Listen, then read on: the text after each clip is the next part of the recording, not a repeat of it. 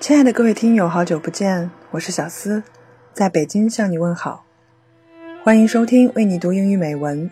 你可以在微信订阅号、新浪微博、百度贴吧、苹果播客搜索“为你读英语美文”，收听节目，查看原文。今天呢，小思想要给大家读的是一首来自英国诗人 Penelope Shuttle 的诗《Missing You》。诗人以第一人称的口吻诉说了自己对已故爱人深深的思念之情。全诗共二十一小节，文字质朴，感情真挚，每句表白都温柔有力，直戳泪点。小思节选了其中的八个小节送给大家，希望各位喜欢。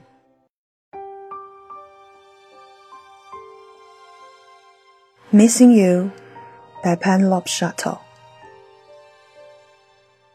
This year, no one will ask how you voted or if you know the way to town.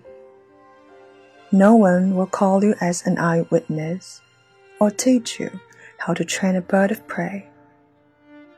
No one will bring you your new scientist, try to sell you double glazing, or tell you their secrets.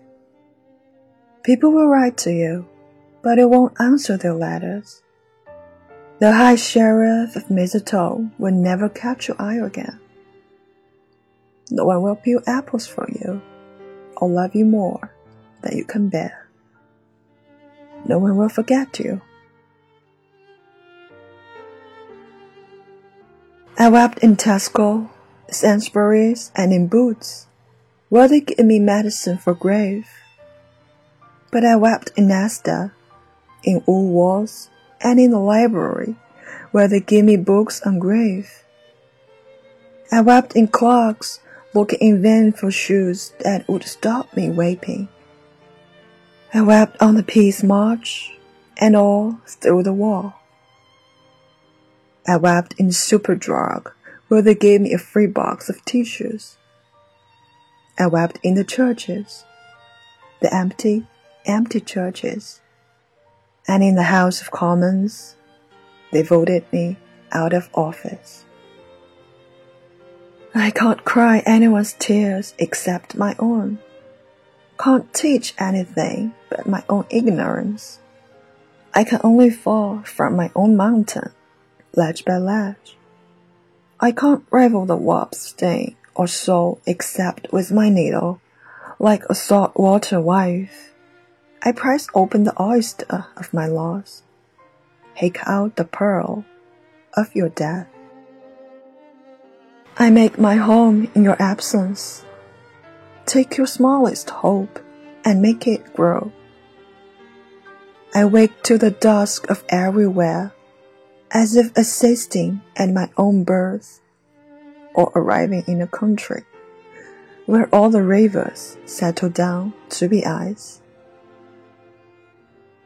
Word was one word. I could not guess it. Word was one gesture. I could not copy it. Word was one question. I couldn't answer it. Word was one song. How could I sing it? Word was one forest. I couldn't fell it. Word was one bridge. How was I to cross it. Think of me as a small backward country, appealing for aid from the far off first world. Imagine the dirt of my shrines, the riddle of my dry rivers, the jinx of my cities. When you hold the full purse of autumn or celebrate the nativity of a pair, picture me as the hawk of spring. A one pupil school, the safe caper of sunrise. Think of me without you. Stuck here forever between rainless May and the drought of June. Your name didn't change after your death.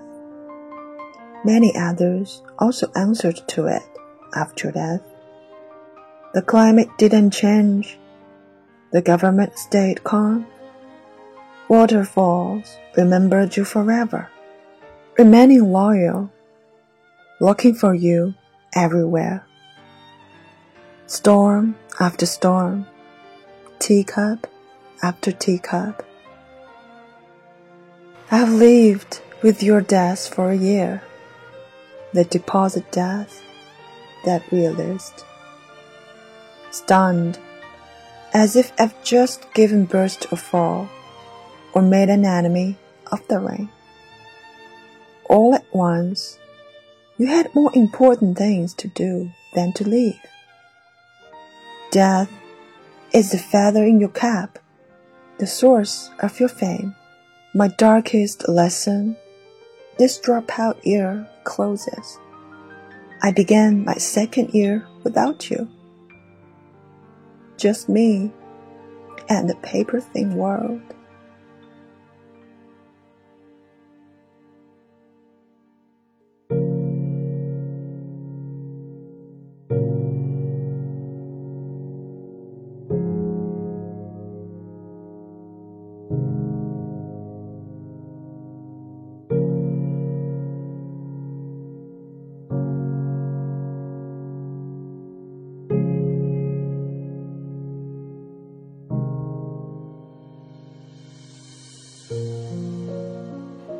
十年生死两茫茫，不思量，自难忘。爱你只是一瞬，却不知不觉在时间的洪流中成了永恒。爱情中最让人肝肠寸断的，莫过于戛然而止。而这种戛然而止里，最难释怀的，也莫过于生离死别了吧。